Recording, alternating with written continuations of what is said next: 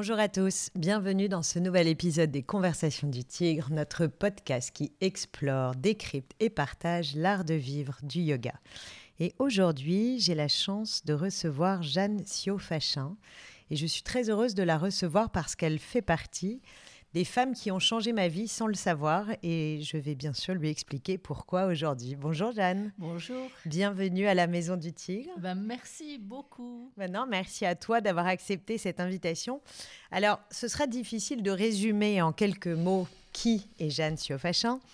Euh, car au-delà d'être une femme à l'énergie et à la mm. personnalité exceptionnelle, tu as un parcours incroyable. Alors je vais essayer de résumer en quelques mots ton CV avant d'aborder les sujets qui nous préoccupe aujourd'hui l'enfant, la méditation, les émotions et la psychologie.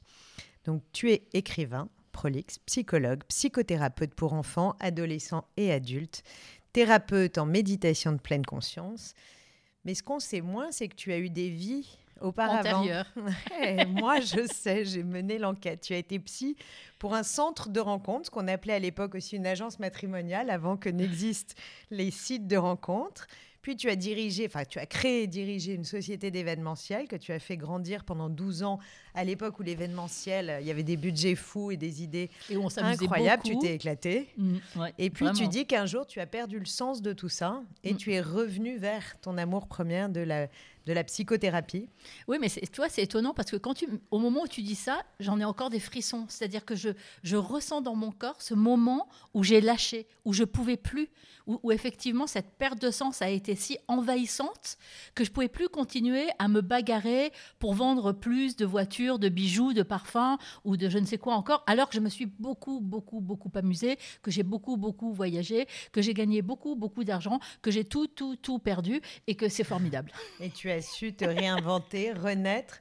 Non, mais c'est intéressant de le dire et d'assumer de, finalement euh, cette, euh, cette part de remise en question, pour ne pas mhm. dire d'échec. Et d'ailleurs, on parlera euh, tout à l'heure de l'échec. Et d'avoir su te réinventer parce que c'est un sujet qui touche énormément de personnes aujourd'hui dans cette année 2022. je crois qu'on est très nombreux à se poser des questions.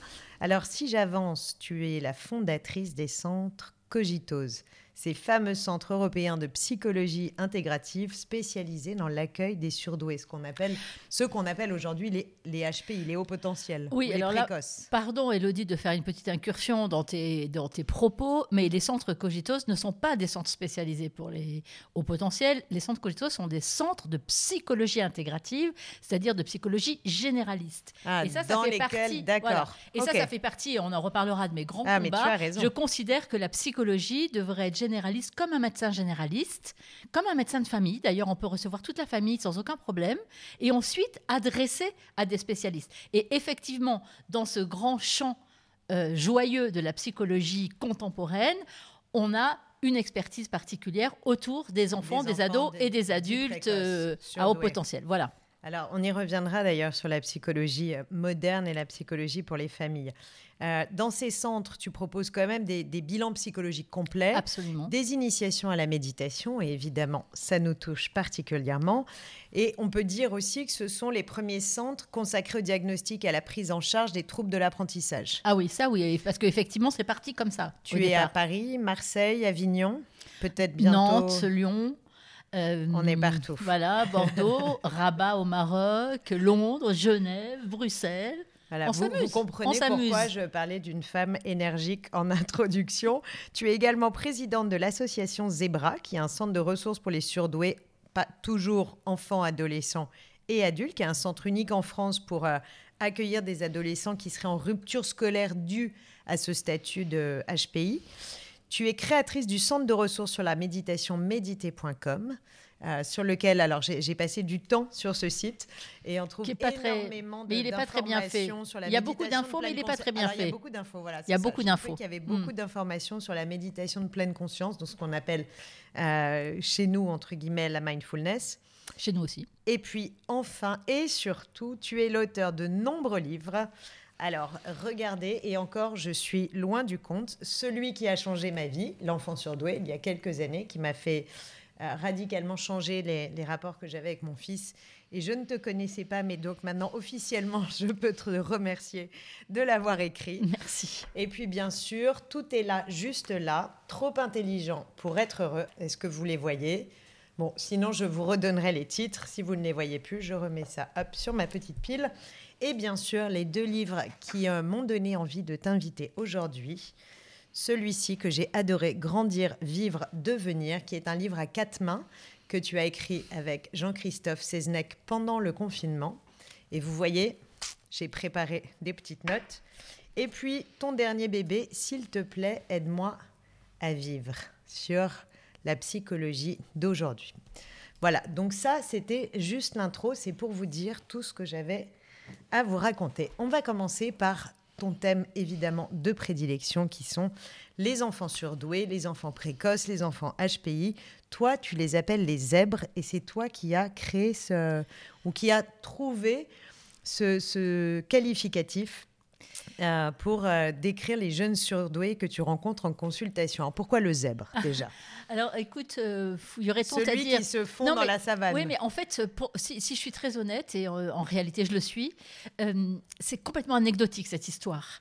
C'est-à-dire que j'accompagnais des écoles qui accueillaient ces enfants-là et on avait vraiment, euh, je, parle d'un temps que les moins de 20 ans ne peuvent pas connaître, on avait vraiment les mains dans le cambouis, on essayait de trouver des astuces, des idées, des solutions, Mhm. etc.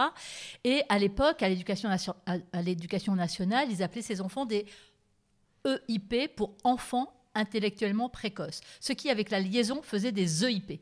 Et un jour, en réunion, j'en ai eu marre. Je dis, mais il faut arrêter Les avec les œufs. EIP, les EIP ceci, les œufs, œufs, œufs. On n'a qu'à les, les appeler les zèbres. Déjà, on dit un drôle de zèbre.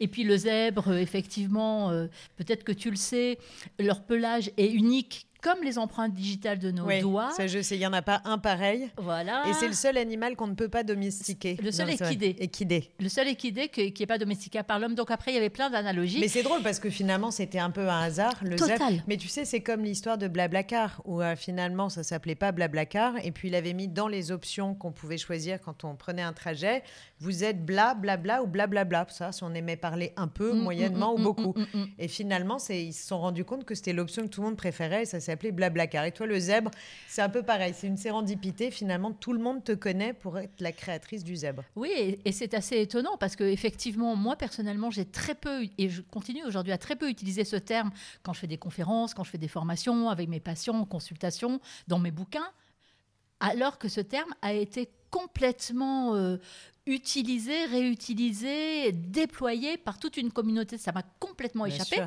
puisque ça en est arrivé où- où j'ai reçu l'année dernière un coup de fil d'une journaliste me prévenant, j'étais pas au courant, que le terme zèbre était entré avec mon nom dans le dictionnaire Larousse. Et je ne savais rien. C'est génial. Alors, combien il y a de zèbres aujourd'hui en France? Est-ce qu'on est capable d'évaluer Ah oui, oui, le bien nombre ça- d'enfants, le nombre d'adultes? Oui, mais non seulement en France, mais dans le monde entier, hein, puisque en fait, euh, être à haut potentiel, c'est une histoire de statistiques, de proportion de la population, et il y en a 2,3%. C'est-à-dire 2,3%. 2,3% de la population, de la population. est considérée comme au potentiel. Oui, Et est-ce que ce sont des critères? Alors oui, ça, ça l'est, mais quels sont les critères précis qui définissent un enfant ou un adolescent? On va, c'est pour ça que j'utilise le terme zèbre. On mettra tout le monde Bien dedans. Euh, quels sont les critères qui définissent précisément ce zèbre?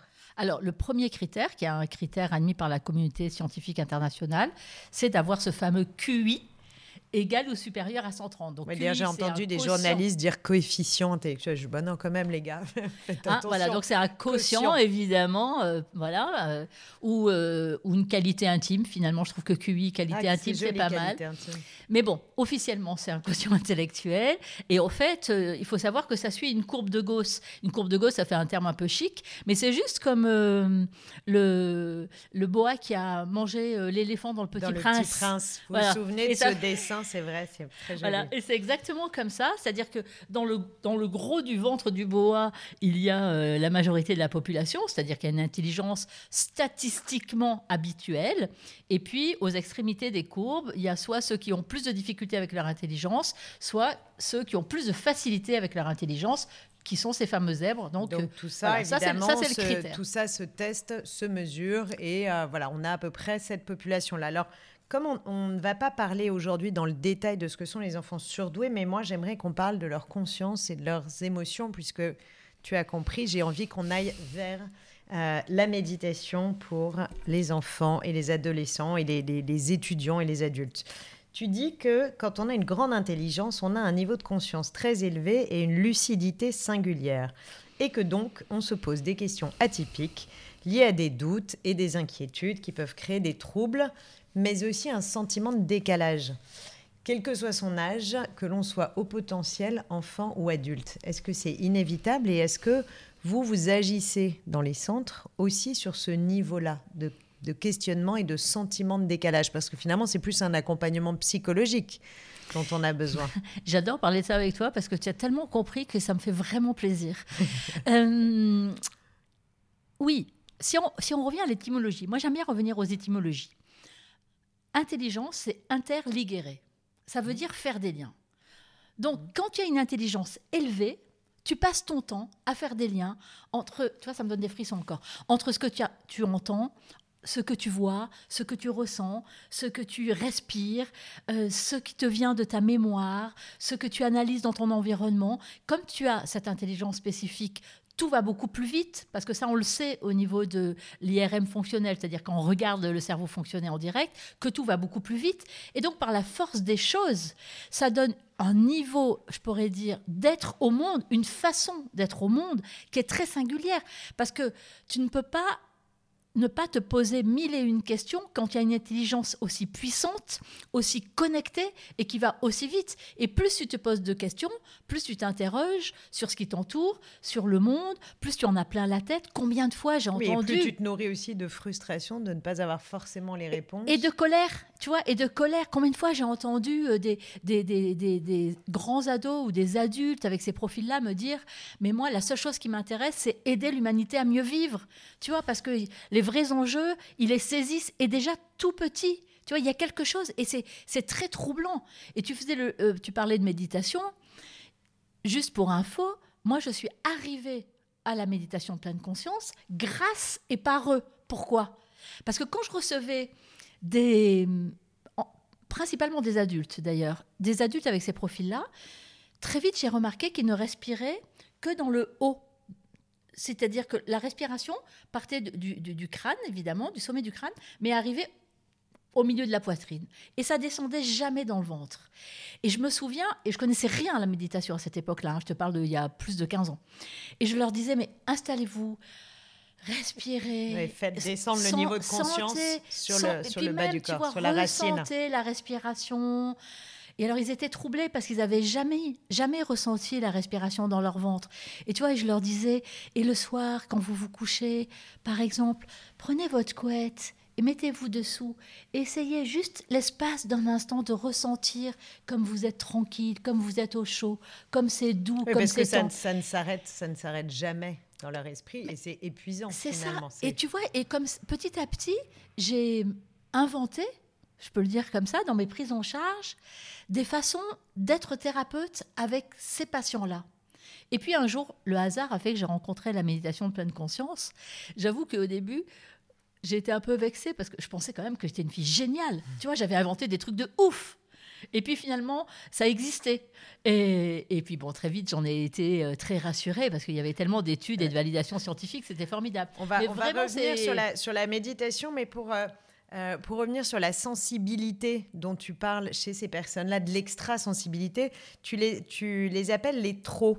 Trop vite, trop sensible, trop excessif, trop, trop, trop. On a le sentiment que par rapport à une norme, mais quelle norme Ces personnes-là sont toujours dans le trop et ne savent pas forcément faire face à une norme de normalité qui n'est pas à leur rythme finalement parce que euh, ils sont tout va plus vite effectivement tu le disais dans leur cerveau dans le- les canaux de transmission des informations tout va plus vite mais ça les fragilise aussi. Tu parles de de- d'hypersensibilité euh, tu dis que ce sont des personnes que la sensibilité c'est vibrer avec le moindre murmure du monde. J'ai trouvé ça très joli cette phrase. Mais finalement, est-ce que ça fait souffrir et comment est-ce qu'on se protège de cette, euh, cette hypersensibilité? Finalement, ce sont nos six sens. Euh, quand, on est, quand on est surdoué, ce sont les six sens qui sont en captation permanente. Comment, Mais je crois on, pas, on ralentit mais je ne crois pas qu'il faille ralentir.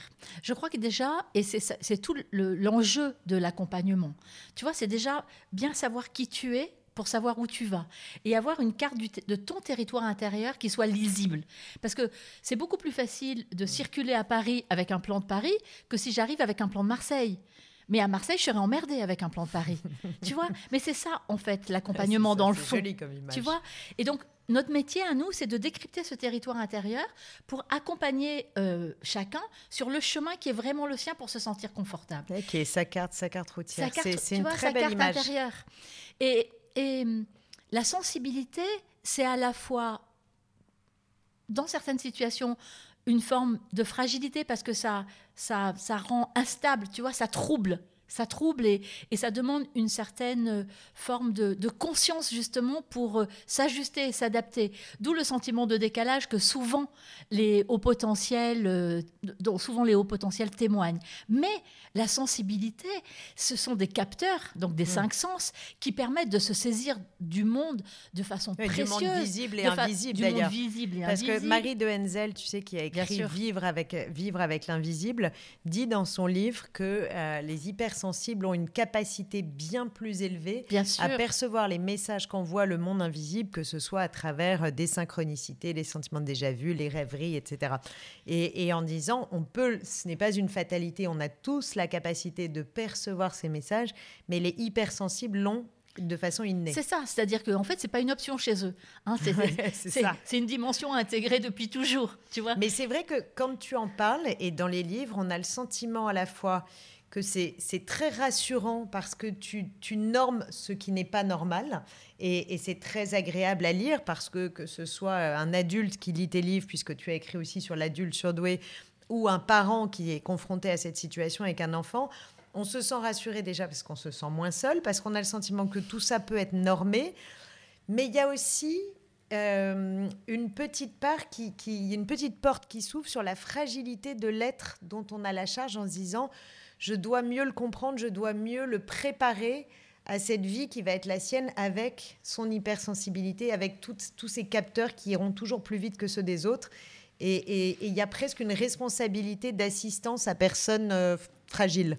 Oui, mais oui, enfin, en tout cas, ils peuvent le vivre comme une fragilité. Je crois que justement, quand on a bien repéré que cette sensibilité était une porte ouverte sur mille et une informations qui pouvaient nous nourrir, qui alimentent notre créativité, qui alimentent notre empathie vis-à-vis des autres, qui alimentent notre capacité d'être en lien, notre capacité d'être authentique, notre capacité de s'engager pleinement à cœur ouvert, euh, que ça permet de toucher notre, notre part de vulnérabilité dont tellement de personnes se protègent, croyant faussement que la vulnérabilité est une fragilité, alors que la vulnérabilité, c'est notre part du- du- d'humanité, d'humus, de terre, tu vois.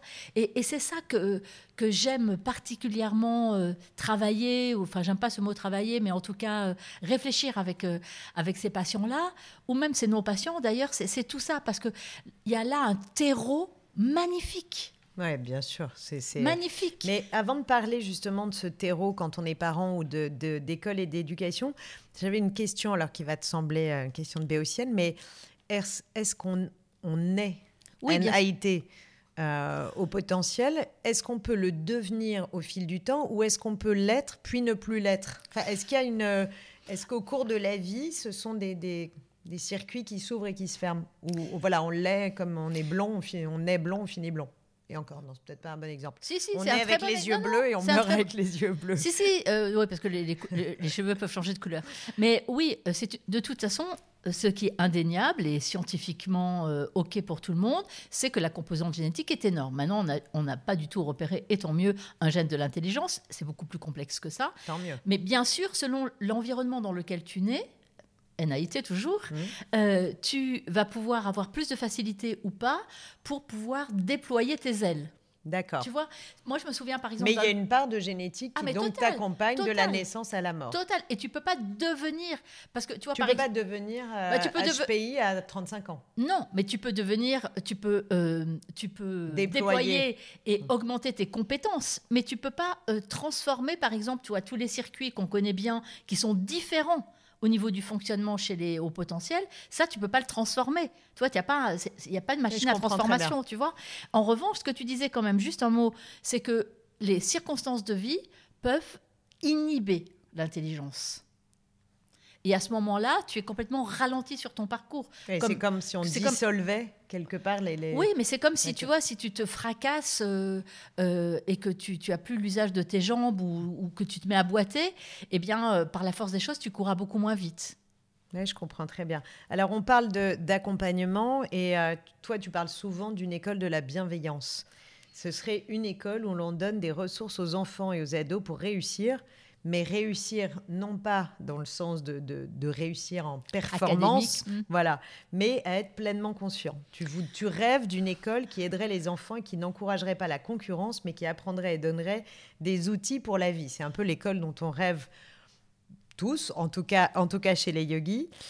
Et il y a une idée intéressante, c'est que tu parles d'une école où l'enseignant est vu comme un tuteur. Un mentor un tuteur, un mentor, quelqu'un qui aide les étudiants, qui donne envie d'apprendre et non pas qui oblige, non pas qui sanctionne. Une école qui apprend à être créatif et performant émotionnellement et non pas simplement dans les notes et toujours en pleine conscience. Mm. Alors, ma première question, c'est évidemment quels sont les points d'amélioration du mode d'éducation. Mais alors, comme je précise que nous n'avons pas deux heures devant nous, malheureusement, parce que j'ai encore plein de questions, est-ce que, est que tu es confiante et vers quoi on va? Est-ce qu'on y va vers cette C'est-à-dire que moi, déjà, je ne comprends pas pourquoi ça n'existe pas. Parce que, ça n'existe pas un peu dans les écoles qui se développent avec des programmes alternatifs, enfin, en tout cas des pédagogies alternatives. mais bien sûr, bien sûr.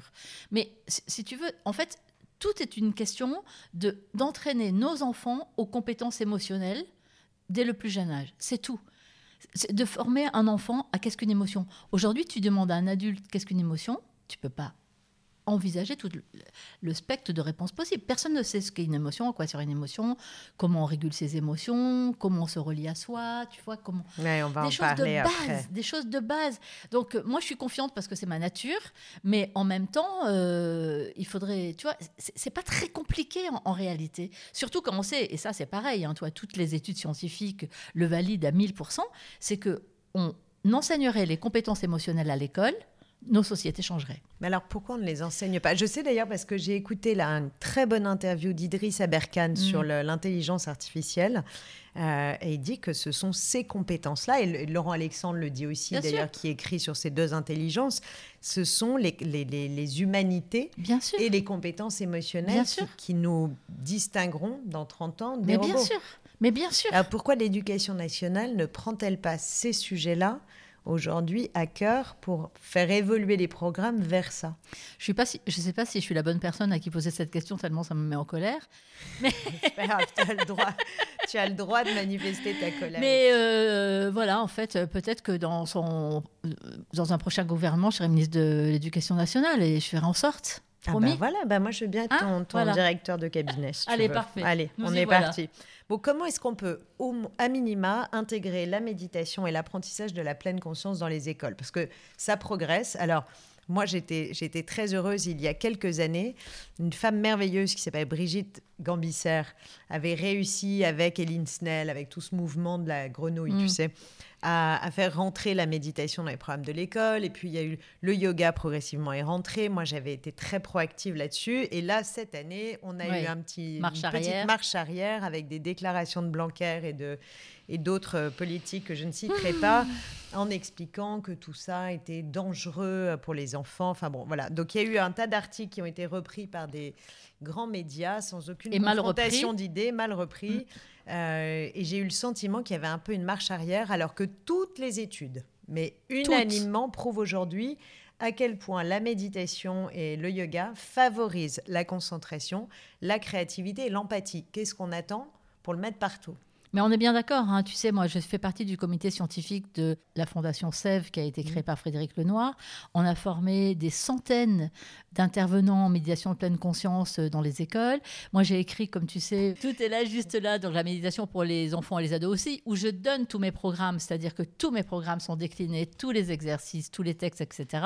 Donc aucune rétention et aucune formation derrière pour absolument euh, faire une formation payante. Hein. Vous avez, il y a tout dans le mmh. livre et euh, très applicable applicable à l'école, évidemment, très applicable en famille. Et moi, je me suis beaucoup battue et je continue à me battre. Et, je forme d'ailleurs des praticiens pour intervenir dans les écoles. Mais effectivement. Donc, tu, restes, tu restes confiante. Tu...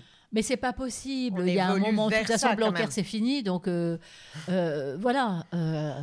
Tu parles des différentes notions d'attachement de celles qui nous sécurisent à celles qui nous insécurisent. Est-ce que l'école est aujourd'hui suffisamment consciente de son rôle dans la construction de ce sentiment de sécurité? Euh, Puisqu'on parlait des émotions tout à l'heure et de comment on peut aider aussi les enfants et notamment les enfants surdoués à se sentir euh, sécurisés et compris.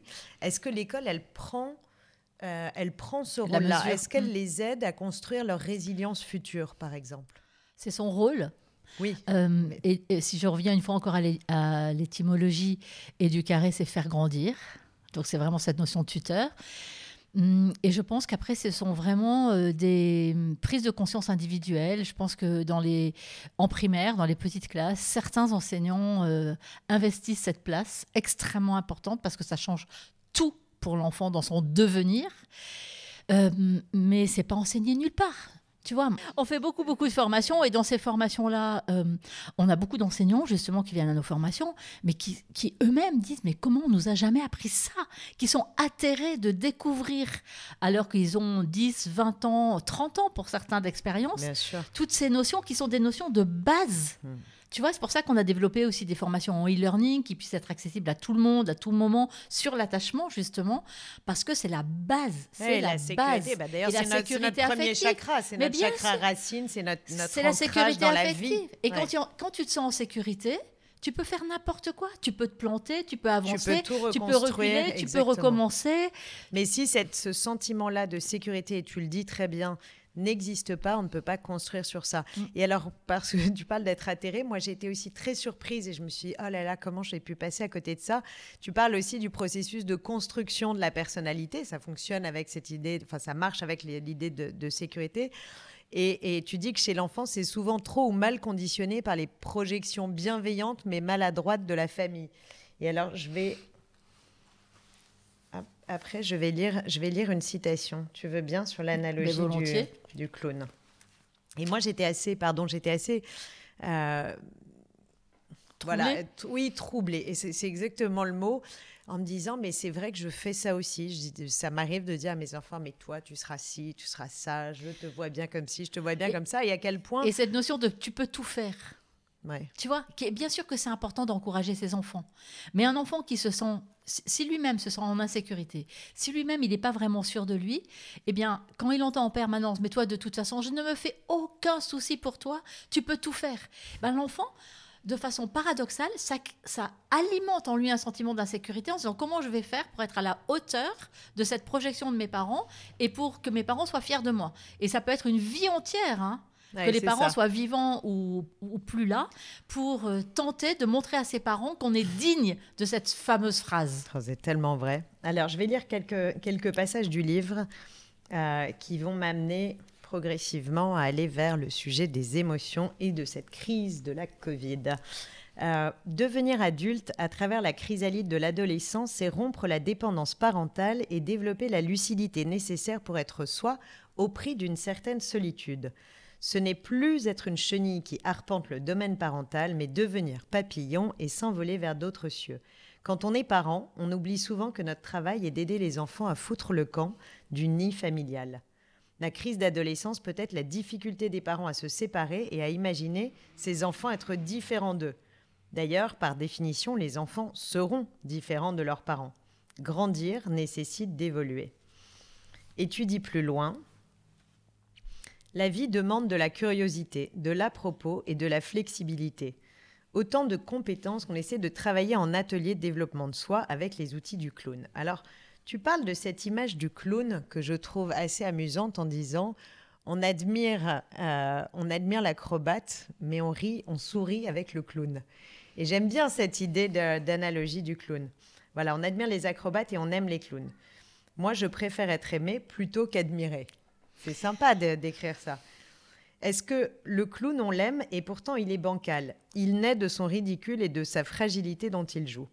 Or, l'école nous apprend à être admirable pour que l'on soit ensuite admirable au travail, au risque de perdre confiance en soi jusqu'à trébucher dans le burn-out, ce trouble de l'adaptation qui touche particulièrement les bons élèves.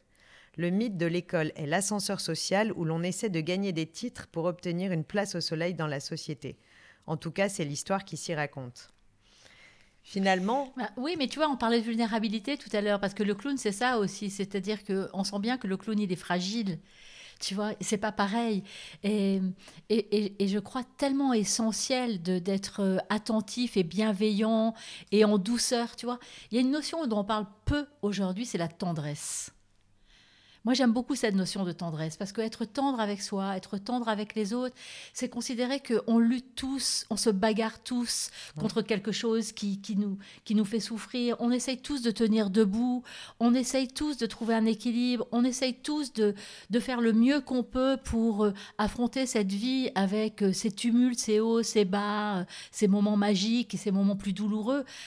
Et si on était, tu vois, encore là, j'ai des frissons. Si on était juste tendre, tu vois, tendre dans le sens de, un peu comme un chamallow, tu vois, moelleux, plutôt que d'être toujours avec des pics, avec des, des, arêtes, avec des, toi, des. Alors je vais, je vais lire un autre passage qui répond tellement justement à ce que tu viens de dire et qui a évidemment m'a beaucoup touché et je pense que ça, enfin j'espère que ça va vous toucher aussi. Devenir adulte, c'est essayer d'être soi. Mais il n'est pas facile de sortir d'un conditionnement éducatif et social pour trouver son chemin. C'est ce dont on parlait sur les enfants. C'est ainsi que j'ai croisé à Paris en thérapie de nombreuses personnes qui avaient apparemment un bon métier, mais qui souffraient au travail du fait des conditions de vie et du volume d'activité, épuisées à essayer de satisfaire des objectifs, qui ne s'épanouissaient pas dans ce qu'elles faisaient, ou qui ne trouvaient pas de sens à leur activité, dans des logements petits, ils viennent me voir car entre 30 et 50 ans, ils ressentent une crise identitaire, une quête de sens, avec parfois une volonté de rupture pour s'émanciper d'une vie qui ne leur correspond pas. Il est toujours intéressant d'avoir la curiosité de s'observer pour vérifier que l'on est bien aligné avec ce qui compte pour soi. On se laisse si facilement happer par des rôles sociaux. Le vrai bonheur est, je crois, de se dessiner une vie qui nous conseille, convienne, pardon. À ces personnes en crise, je dis qu'il n'est jamais trop tard pour dessiner la vie qu'elles aiment. Oui, mais c'est vraiment important. Et, et, Jean-Christophe Seznec, euh, donc euh, mon coéquipier pour ce livre, est très attaché à ces images de clown en particulier, puisqu'il est lui-même clown. Euh, ah. Il est lui-même clown. Parce que c'est vrai que c'est vraiment un très joli échange épistolaire. Je le mm, disais, mm, je te le mm, disais en off tout à l'heure mais on sent qu'il y a vraiment une vraie spontanéité et quelque chose de très mm. tendre. Mais maintenant, je comprends, je mm. comprends mieux. Mm, et donc, il est lui-même clown, donc très, très proche de ces images-là. Et par ailleurs, euh, il dit quelque chose de très juste et que je. Donc, c'est lui qui le dit, hein, mais je le reprends à mon compte très volontiers parce que c'est très parlant. On passe notre vie à afficher une vitrine. Et on compare la vitrine des autres avec notre arrière-boutique. Encore plus sur les réseaux sociaux. Voilà. Et donc, du coup, euh, c'est là où je dis, mais un peu de tendresse. On a tous une arrière-boutique.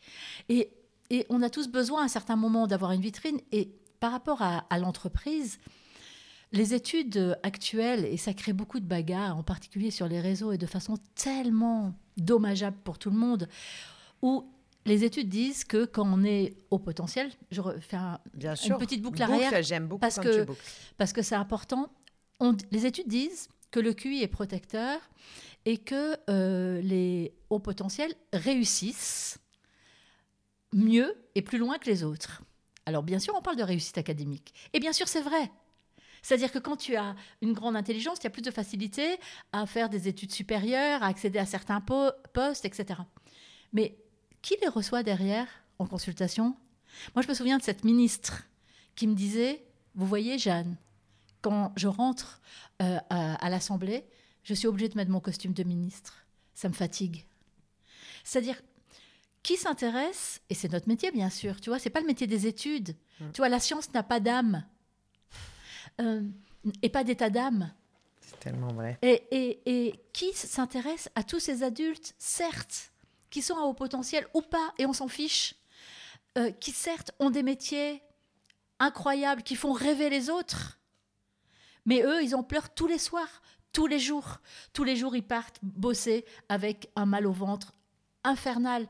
Tous les jours, ils se remettent en question, tous les jours, ils doutent, tous les jours, ils pleurent dans les toilettes en cachette, tous les jours, ils luttent contre leur tendance personnelle de, de se dire mais c'est pas ma vie, c'est pas moi, c'est pas pour moi. Et pourtant, mu par une espèce de moteur interne puissant, ils continuent, ils continuent jusqu'à craquer. Parce qu'à un moment, on écoute ses émotions. Parce qu'à un moment, on peut plus. On va parler des émotions, euh, parce que c'est exactement ce vers quoi on a envie d'amener les enfants, les jeunes adultes, c'est vers une écoute, une compréhension et une meilleure gestion de leurs émotions, parce qu'elles font partie de leur carte. Tu parlais de la carte et du, territoire. Euh, je crois que se connecter à ces émotions, ça nous permet de mieux les comprendre. En tout cas, de, de, de ne pas en être victime. Mais elles ont la peau dure, les émotions. Hein. On, leur fait la, on leur fait la vie dure. chez les yogis, nous, on cherche plutôt à les faire sortir, les émotions. Donc, euh, euh, c'est pour ça que ça m'a particulièrement touchée parce que euh, j'ai lu une très jolie phrase de toi sur les émotions dans ce livre, S'il te plaît, aide-moi à vivre. On ne gère pas ses émotions comme on gérerait un dossier, un dossier qu'ensuite on classerait. Nous voyons bien la méprise courante autour des émotions et la mauvaise presse dont elles sont l'objet. Les émotions, il faudrait s'en méfier, elles risqueraient de nous embrouiller, nous entraver, il faudrait s'en débarrasser. Toute notre énergie doit être mise pour tordre le cou à cette idée reçue des siècles passés et que les neurosciences sont totalement balayées. Les compétences émotionnelles sont nos ressources parmi les plus importantes. Ce sont nos guides, nos alliés, notre sève de vie, notre intelligence incarnée. Sans compétences émotionnelles, notre vie est en péril quotidien.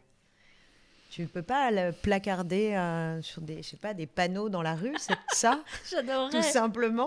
J'adorerais. J'adorerais, mais tu vois, c'est comme tout. Euh, vraiment, les émotions, je reviens encore euh, à, à l'étymologie, c'est ex movere, c'est se mettre en mouvement. Sans émotion, on n'est pas vivant. Sans émotion, on ne peut pas être intelligent. Sans émotion, on peut prendre des décisions qui seraient dangereuses pour nous ou pour les autres. Les émotions, elles ont toute une fonction, une fonction de guide, une fonction qui nous permet d'avoir une lucidité justement sur qu'est-ce qui est en train de se passer. Et non, on ne gère pas les émotions, on les régule, on les accueille, on leur fait de la place. Et ça s'apprend. Bien sûr, ça s'entraîne en tout cas, tu vois, ça s'entraîne parce que c'est une question, et je ne crois pas que tu pourras en dire le contraire, une question de corps. Notre seule antenne c'est le corps. Le corps ne ment jamais. Moi, c'est mon outil thérapeutique. Je ne travaille meilleur yogi. Je travaille que avec mon corps. C'est avec mon corps que je comprends. C'est avec mon corps que je peux aider. C'est avec mon corps que je peux euh, me glisser dans les interstices de l'autre. Mais si j'ai pas mon corps, je peux rien faire. Et si j'ai pas le corps de l'autre, je peux rien faire. Je suis incompétente. Alors il y a un thème qui m'a particulièrement frappé dans, dans, ce livre, Grandir, vivre, devenir. Euh, et tu, tu l'as évoqué tout à l'heure, mais sans savoir que j'allais revenir dessus, c'est celui de la vulnérabilité. Tu écris au début du livre que le confinement a été une période féconde pour nous poser les questions les plus profondes sur qui nous voulons être vraiment, sur qui nous sommes avec nos forces, nos qualités, notre vulnérabilité. Plus loin, tu dis Combien de fois me suis-je remise en question? Tant mieux dans le fond, Rester en contact avec son humanité, sa fragilité, ses vulnérabilités, c'est ce qui permet d'avancer, de se remettre en question honnêtement, d'atténuer ses jugements, d'avancer dans de nouvelles directions, de ne pas lâcher. Et à la fin du livre, tu reprends à nouveau cette idée que la crise du Covid nous a mis face à nos vulnérabilités, pas pour sombrer, mais pour consolider nos capacités d'adaptation. Tu dis nos choix seront nos choix, nos valeurs seront nos guides. Est-ce que tu crois que nos valeurs sont plus fortes de nos vulnérabilités? Est-ce que ces deux années de pandémie nous ont rendus plus forts? Ou est-ce qu'au contraire, notre vulnérabilité s'est plus exacerbée que jamais pour atteindre un seuil qu'on pourrait qualifier de dangereux quand on voit l'état psychique des enfants, des étudiants et sans doute malheureusement aussi des adultes? Tu vois, qu'on n'est pas débordé par ces Tu vois, je pourrais vraiment être une politique parce que je pourrais répondre euh, en disant en fait les deux dans le fond. Parce non, s'il te plaît. Non, pas de discours politique. Non, mais, mais parce que parce que mais honnêtement, je pense les deux. C'est-à-dire que pourquoi ça nous a mis face à nos vulnérabilités? L'évidence. C'est-à-dire qu'on n'avait plus aucune possibilité de fuir. On ne pouvait pas ni aller boire un verre, ni euh, se, noyer dans le boulot, ni euh, partir en week-end et faire la fête. Mais on a eu du, du on and off. Voilà, mais donc c'est pour ça d'ailleurs que dans le livre, comme le livre en fait commence au début du premier confinement et se termine plus ou moins à la fin du dernier, il y a eu des moments de reprise de vie. Et dans cet échange épistolaire, c'est pour ça que ça m'a interpellée, parce que j'ai vu que la question de la vulnérabilité revenait à différentes périodes euh, du calendrier mais a des moments où on était plus ou moins vulnérable dans nos vies. C'est pour ça que j'ai trouvé ça intéressant de se hmm. dire, mais est-ce que c'est une force ou une faiblesse finalement? Bah, De toute façon, c'est une force.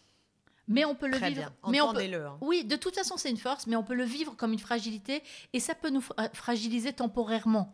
Tu vois, quand on se retrouve soudain démuni. Hmm. Mais par exemple, la vulnérabilité, on en a très peu parlé, c'est qu'on est sorti du confinement.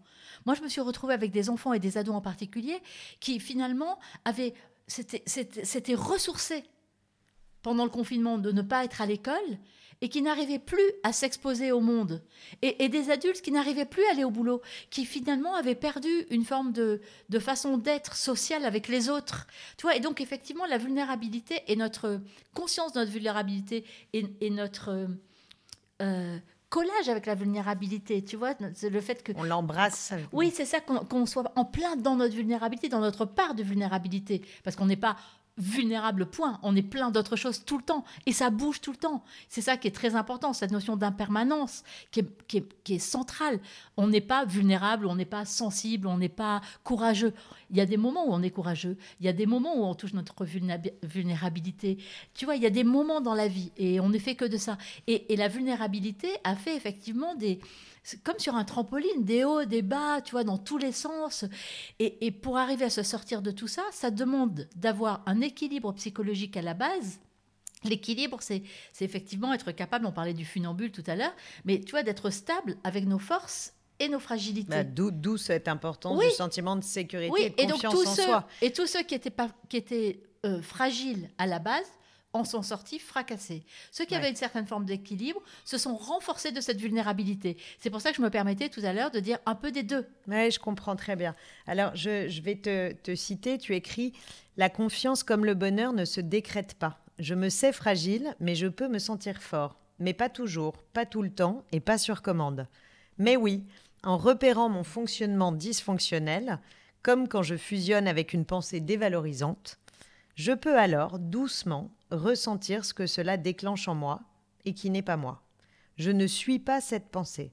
Toutes nos pensées, nos émotions, nos représentations, nos comportements peuvent être revisités.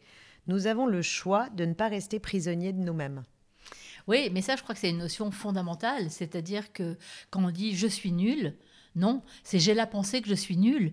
Et on a tous cette possibilité d'avoir un effaceur magique parce que s'envoyer des scuds comme ça tout le temps, ça abîme notre cerveau, ça abîme notre confiance en soi, ça nous écorne. Et que oui, il y a des moments où on peut se sentir nul, où on peut se sentir fragile, où on peut, on peut ne pas se sentir à la hauteur. Et so what? Quelle importance pour, pour tout le monde, c'est pareil. On est tous des êtres humains. On est juste des êtres humains. Mais alors, toi qui as la méthode euh, et qui as cette, cette, confiance en toi, puisque tu l'as eu, en tout cas, tu as su la, développer, l'ancrer, et on sent que tu as cet, ancrage, cette sécurité, comment tu vois aujourd'hui l'état psychique euh, des enfants, des étudiants? Par quoi il faut commencer? Moi, je crois que. Enfin, c'est presque encore un peu tôt pour euh, comprendre vraiment ce qui se passe et ce qui s'est passé. Mais euh, moi, je crois que les enfants d'aujourd'hui ont une espèce de conscience du monde qu'ils n'avaient pas avant la pandémie. Une conscience, moi, j'entends des enfants, mais parler de, parler d'écologie, parler de d'eau, parler de, de peur, parler de mort, parler de d'enjeux de vie. J'avais jamais entendu tout ça dans la bouche des enfants et même des tout petits. Et, on sent qu'il y a une conscience du monde, une conscience de l'humanité, qu'en en fait, il y a aussi une conscience, et ça, je trouve ça formidable, qu'on est lié qu'on est interrelié. Tu vois, qu'on n'est pas des gens comme ça en disant oui, moi je suis le plus fort, je vais y arriver. Tu sais que tu parles de yoga là. Ah pardon. Non, je sais mais c'est tellement ça parce que la racine sanscrite du mot yoga, yuj, c'est le lien, la liaison, c'est mettre sous le joug dans le sens de, de, de réunir, c'est l'union. Et eh ben voilà. Et c'est vraiment ça. Et eh ben c'est vraiment ça. En tout je dis que le monde ira mieux quand tout le monde mais fera oui, du mais yoga. Oui, d'accord, d'accord, Mais moi ça me va, moi ça me va. Pourvu que le monde aille mieux, tout me va. Hein. et le yoga, pourquoi je suis d'accord avec toi. cette conscience du monde cette, et de puis cette... conscience du lien, tu vois, cette conscience du lien. Les enfants qui étaient beaucoup, qui avaient beaucoup grandi dans, dans ces dernières années, un peu comme des enfants rois, tout leur était dû tu vois, ils avaient le droit de demander tout, tout le temps, partout. Euh, tout était tourné euh, euh, vers eux, sous prétexte qu'il faut aimer nos enfants, on les met au centre de nos vies, ce qui est quand même une bêtise inouïe, mm. parce que bien sûr qu'il faut aimer nos enfants, hein, c'est pas ce que je dis. Mais voilà, il faut que, que les choses soient beaucoup plus flexibles que ça, une fois encore. Et là, tout d'un coup, les enfants se disent waouh, mais en fait, euh, je suis pas tout seul. En fait, il y a tout un monde autour de moi. Il y a des gens, il y a des enjeux, euh, il y a des gens qui se battent, il y a des, des, des, des, virus qui peuvent nous tuer, euh, il y a des gens qui sont plus fragiles. Il faut que je me soucie des autres. Je peux pas me soucier que de moi. Tu vois, il y a vraiment quelque chose qui a bougé. Et donc, à la fois, ça renforce notre part d'humanité, une fois encore, mais à la fois, ça fragilise parce que ça touche la part de fragilité, c'est comment je me construis avec ce, cet impératif de conscience de moi et de conscience des autres. C'est, je le vis de façon très optimiste, ce que tu viens de dire. Et alors, si euh, je peux vous aider, vous qui nous regardez ou qui nous écoutez, à vous aussi être optimiste, je vais partager avec vous une bonne nouvelle que j'ai trouvée dans ce livre c'est qu'il existe une ordonnance avec une recette miracle. Et Jeanne nous l'a partagée dans ce livre. Euh, il, y a huit, il existe huit pratiques soutenues par de nombreuses preuves scientifiques, donc c'est toujours rassurant, qui font une réelle différence dans le présent et qui peuvent organiser notre futur. Et ces huit pratiques permettent de prendre soin de soi et de conserver une vie profitable. Et alors, quand je les ai lues, je me suis dit, bah, finalement, je peux tout faire. Alors, évidemment, vous allez lire le livre, donc vous les lirez, et c'est page 157 pour ceux qui veulent aller directement à l'essentiel. Mais pour les résumer, bouger son corps, donc lutter contre la sédentarité, manger des aliments réels. J'ai adoré ce terme, parce qu'elle ne dit pas vivant, elle dit réel. S'offrir une réelle opportunité de sommeil, pour éviter tous les troubles psychologiques. On sait qu'aujourd'hui, le manque de sommeil a des conséquences absolument dévastatrices, et notamment sur nos enfants et nos ados. Cultiver son réseau social, et on ne parle pas d'un réseau social que par les, que par les écrans. Hein. On parle du vrai, du, vrai réseau social. les vrais gens qu'on touche, euh, tout ça, qu'on respire cultiver la pleine conscience de soi dans nos actions du quotidien. Ça veut dire que vous pouvez être dans la pleine conscience, même si vous n'êtes pas un méditant aguerri, même si vous ne faites pas de yoga. Vous pouvez marcher, prendre votre douche, faire la vaisselle et être là, être présent. Et moi, je dis souvent dans les cours de yoga, ne soyez pas passager clandestin de votre corps. Et c'est vraiment ça, habiter votre corps, vos mouvements, vos pensées, vos gestes, habiter tout. Numéro 6, diminuer les toxines. Bon, ça, on le savait tous, mais c'est toujours bien de le rappeler. Et puis, on peut tous le faire. Numéro 7, poser des actes significatifs. Et quand tu parles des enfants qui sont beaucoup plus conscients qu'avant euh, de ce lien que nous avons et de cette responsabilité que nous avons tous d'appartenir à ce monde vivant, que ce soit les, les, autres, les gens, le monde, les animaux, l'environnement, tout ça, on est responsable de tout ça. Donc voilà, engageons-nous dans la vie en agissant en fonction de ce qui a du sens pour soi et aussi pour les autres. Et enfin, petit 8, et c'est là où vous allez être tous super contents parce que vous allez vous dire, je suis arrivé au bout de l'ordonnance et je peux tout faire, pratiquer l'autocompassion. Nous ne sommes pas des êtres parfaits, mais des êtres vulnérables. On l'a dit, cette vulnérabilité, Jeanne en parle, tu en parles beaucoup euh, dans ce livre et tu dis ce n'est pas le résultat qui est important car cela nous amène à juger et à commenter notre vie, mais notre attitude et la façon dont nous éprouvons de la tendresse pour nos ratés et notre vulnérabilité. Donc vous voyez, tendresse, vulnérabilité, tout ça, on a le droit et on a même presque, je dirais, l'obligation d'avoir cette tendresse et cette autorisation de vulnérabilité pour soi-même. Mais ça change tout. Ça change tout et c'est tellement, c'est tellement, voilà. Et, et, dans le fond, c'est pas si compliqué. Tu vois bah Dans le fond, c'est pas si compliqué. On se juge tout le temps.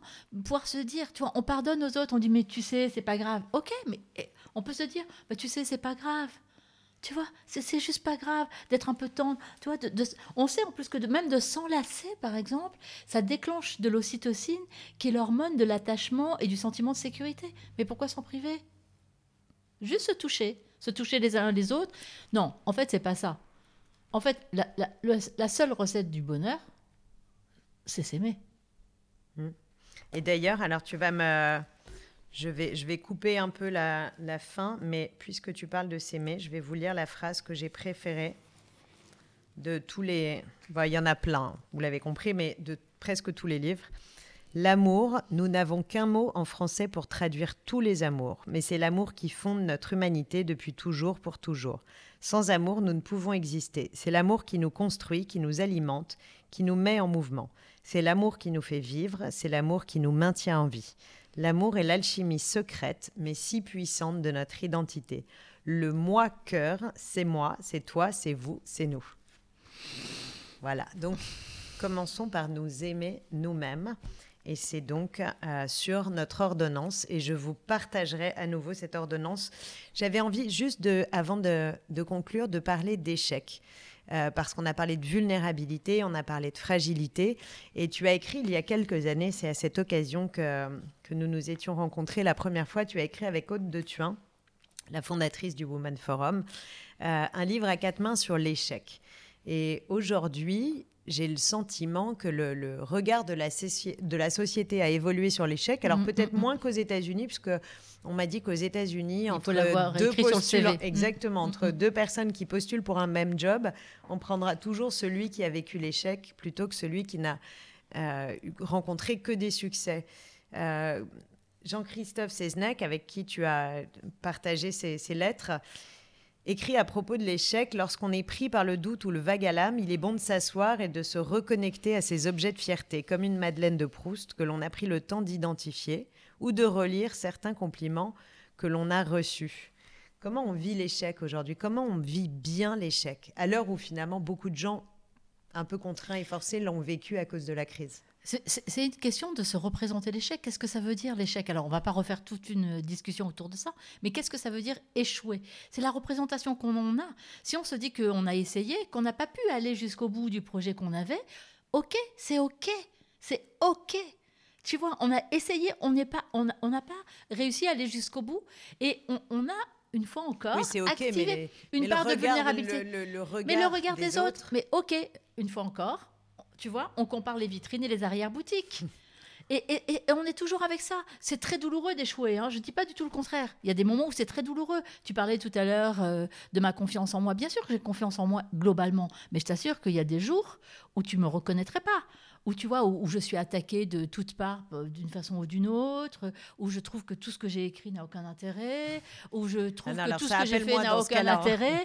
tu vois, a vraiment des moments où je me dis, mais qu'est-ce que c'est que tout ça? Et où vraiment je perds complètement confiance en moi, où je suis désespérée. Mais tu vois, c'est pas grave. C'est pas grave. Et j'ai pas, j'ai pas abouti tout ce que j'aurais voulu aboutir.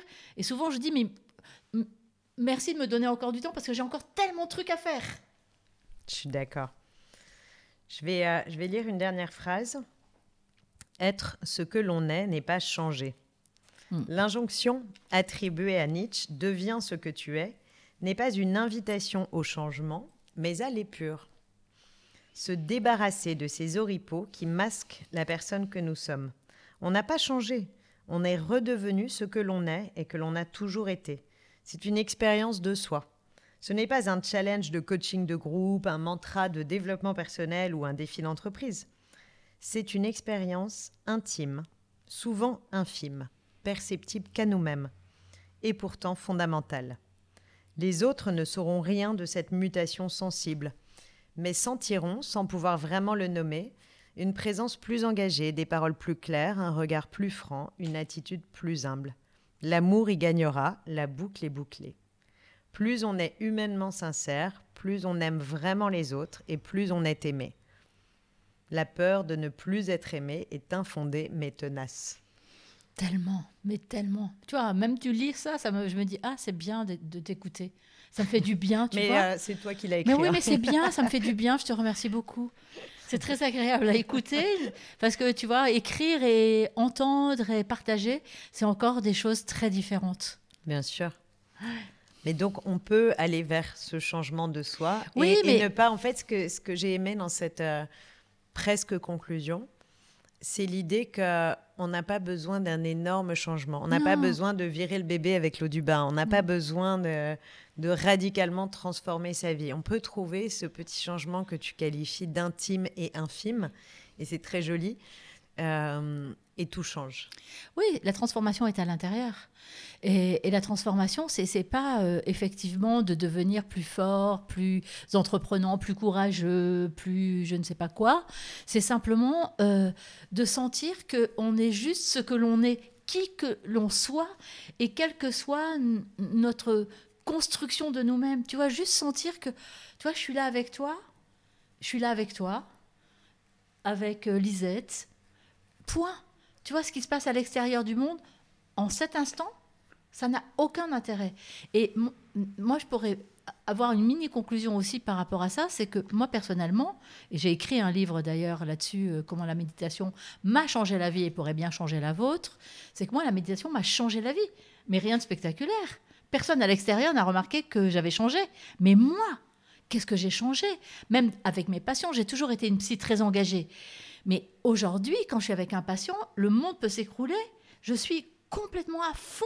Et ça, c'est vraiment la méditation Mais qui- complètement. qui t'a donné cette capacité de- d'attention De- et et- de pleine conscience, de pleine conscience, de de ressenti, pleine présence. de pleine présence, et puis de revenir, tu vois, de sentir tout d'un coup que tu pars et que tout d'un coup tu penses euh, à ce que tu- à, à- à ton dîner du soir, et de, et de voir la pensée, Mm.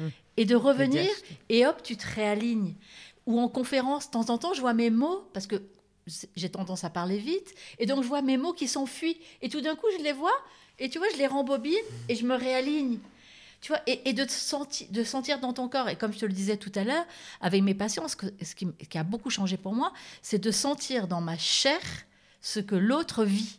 Et ça m'a ouvert un spectre de compréhension immense. Une altérité que, que tu, Mais tu vois, qui ça a changé mon met en couple. Tu vois, si je change de domaine, ça a changé mon couple, mais complètement. Et Mais- tes patients se sont tous mis à la méditation? Beaucoup, beaucoup. Parce Parce qu'on que, dit toujours c'est facile de s'y mettre, mais c'est difficile de continuer. oui, c'est la persévérance qui est dure dans la méditation. oui, mais pas la persévérance dans les toutes petites choses. Justement, dans cette, tu vois, moi, ce que j'aime, c'est, ce sont ces éclats de pleine conscience. Tu vois, il ne s'agit pas d'aller se mettre dans une posture euh, pendant 40 minutes euh, tous les jours à heure fixe, euh, de préférence avant le lever du soleil. Moi, je déteste ça, par exemple. Je déteste l'aube. Je déteste, je déteste. Bon. euh, Bon, on pourra pas partir en vacances ensemble, non. Jeanne. Je te l'annonce tout de non, mais si, on, on s'aménagera, tu vois. Ah oui, bah, je Voilà. prends le matin, tu prends le Voilà, soir. c'est ça. Euh, alors là, le soir, tu vois, moi j'aime la nuit. Tu vois, quand il fait Ah bien non. nuit. Voilà, moi, Euh, bon, bref, en tout cas, ce que je veux dire, c'est que c'est ces petits éclats, c'est tout d'un coup, tu vois, là, tout d'un coup, je suis avec toi, et si je, je vais sentir la pensée qui passe, et je vais revenir à moi. Toi, c'est vraiment la, la chanson de France Gall pour, euh, euh, pour une autre génération, c'est revenir à soi. Tu vois, cette notion de revenir à soi, de revenir à son ressenti, et du coup de, cap- de capter, de capturer les infimes ressentis, les infimes perceptions.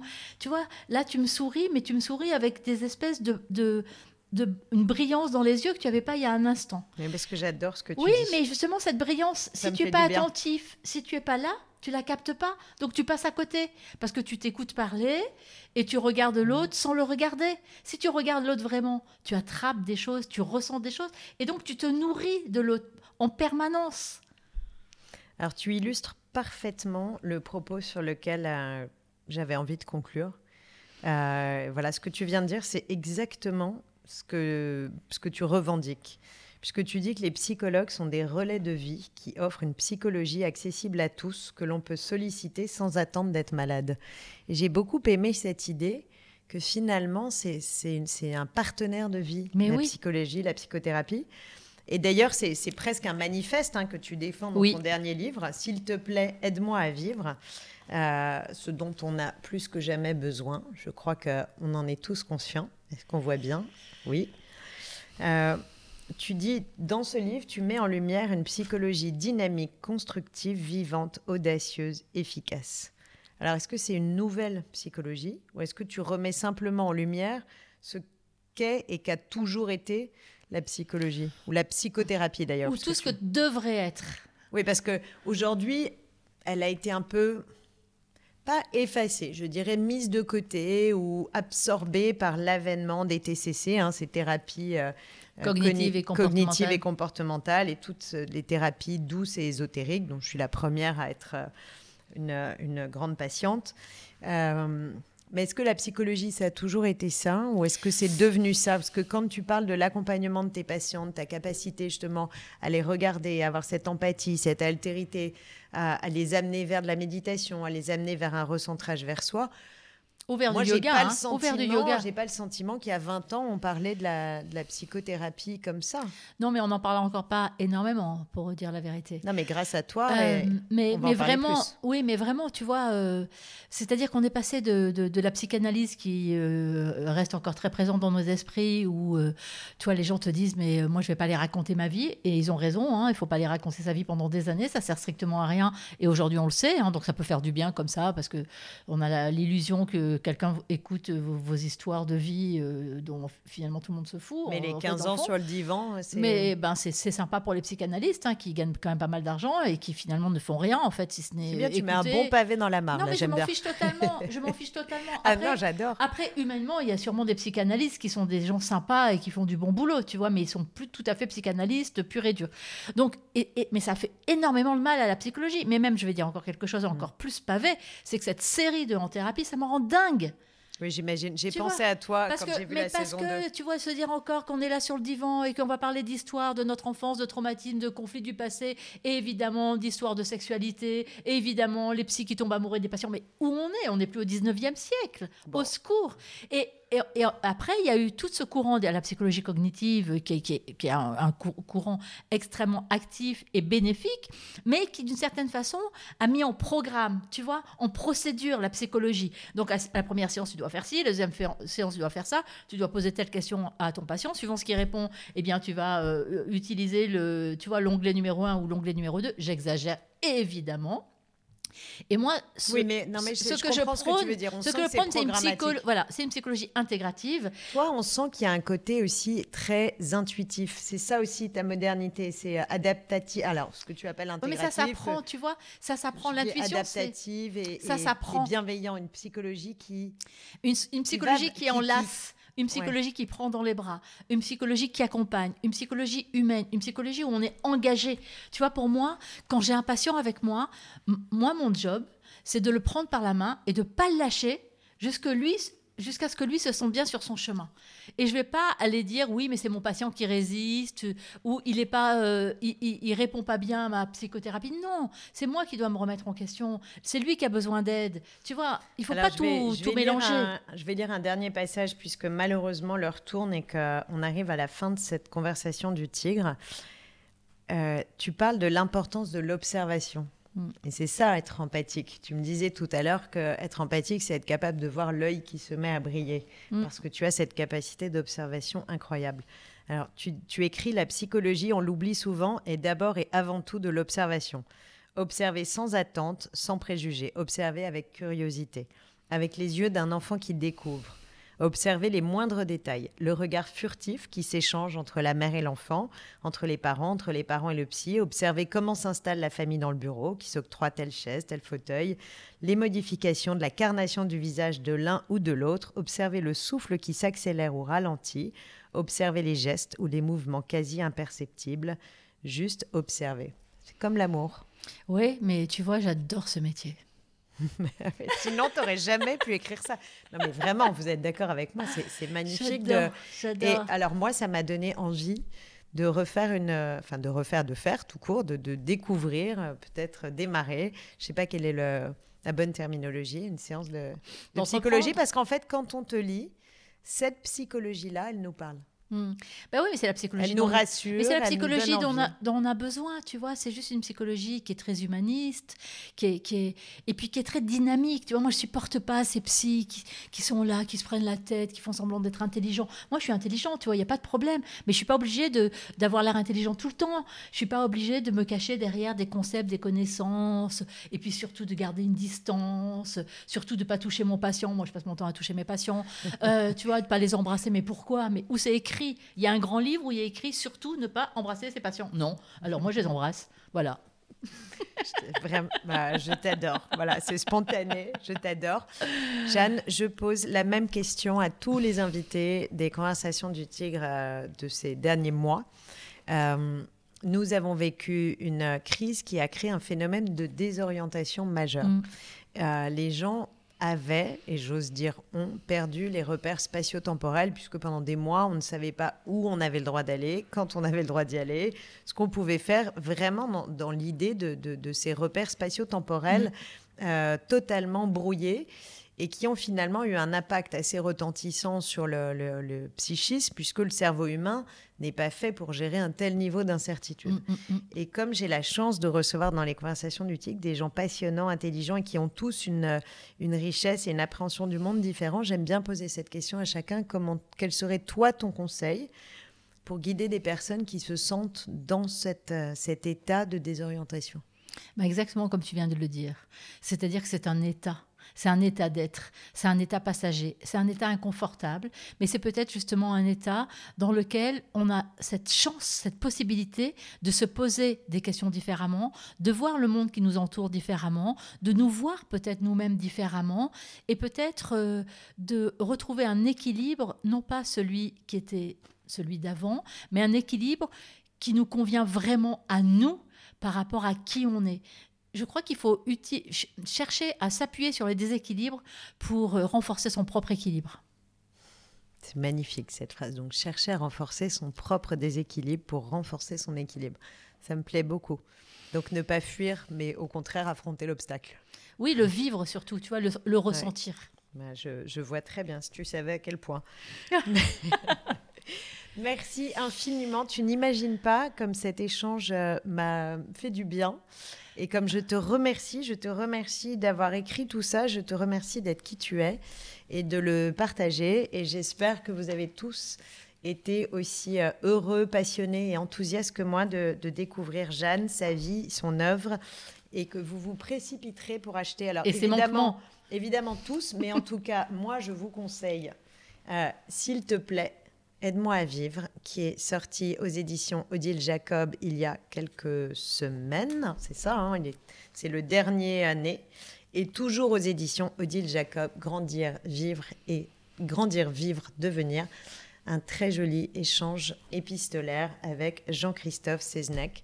Merci infiniment, Jeanne. À bientôt, j'espère, pour une séance de méditation ensemble. Merci à tous d'avoir suivi ce nouvel épisode des Conversations du Tigre. Prenez soin de vous et à très bientôt. Namasté. Et mille merci à toi, mille merci à toi pour cet échange qui a été euh, très énergisant pour moi. Merci beaucoup. À bientôt, Jeanne. À bientôt.